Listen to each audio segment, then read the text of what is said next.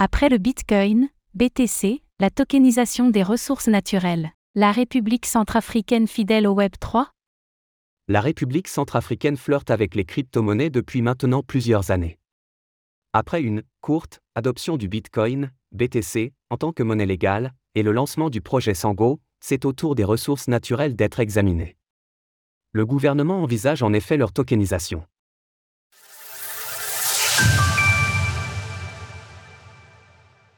La République centrafricaine explore de nouvelles avenues liées au Web 3. En 2022, la République centrafricaine était devenue le second pays à adopter le Bitcoin, BTC, en tant que monnaie légale. Mais cela avait été de courte durée, et le pays était revenu sur sa décision. Le Web 3 continue cependant de susciter l'intérêt du gouvernement.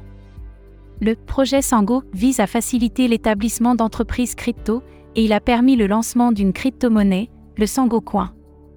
Une nouvelle initiative envisagée est la tokenisation des ressources naturelles du pays.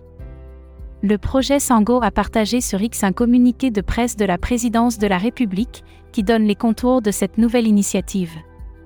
La République centrafricaine a entrepris un virage important vers l'adoption d'un système innovant de mobilisation des ressources financières visant à favoriser le développement des communautés locales. Ce virage stratégique passe par l'adoption de la technologie blockchain. Faciliter les démarches pour les entreprises crypto. Le président Faustin Archange Touadéra confirme vouloir positionner le pays comme un participant de premier plan dans le paysage financier mondial. Et cela passera par la continuation du projet Sango. Sous la direction éclairée de son Excellence, la République centrafricaine vise à établir un environnement propice à la croissance des entreprises, ce qui vient d'être réalisé par la promulgation de la loi numéro 23010 du 24 juillet 2023 régissant la tokenisation des ressources naturelles et foncières en République centrafricaine.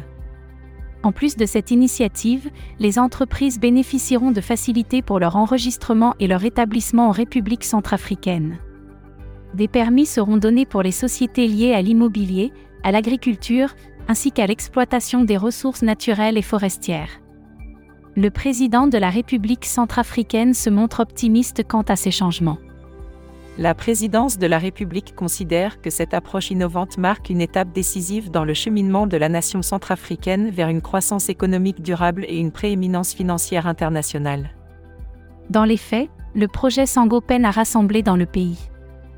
Alors que le gouvernement faisait porter des espoirs de vente importants sur l'ICO du Sangocoin, elle n'a pas eu le succès escompté seuls 8 millions de pièces ont été distribuées, sur les 200 millions proposés. La volonté du gouvernement pourrait donc se heurter à un manque d'intérêt de la part des citoyens centrafricains. Retrouvez toutes les actualités crypto sur le site cryptost.fr.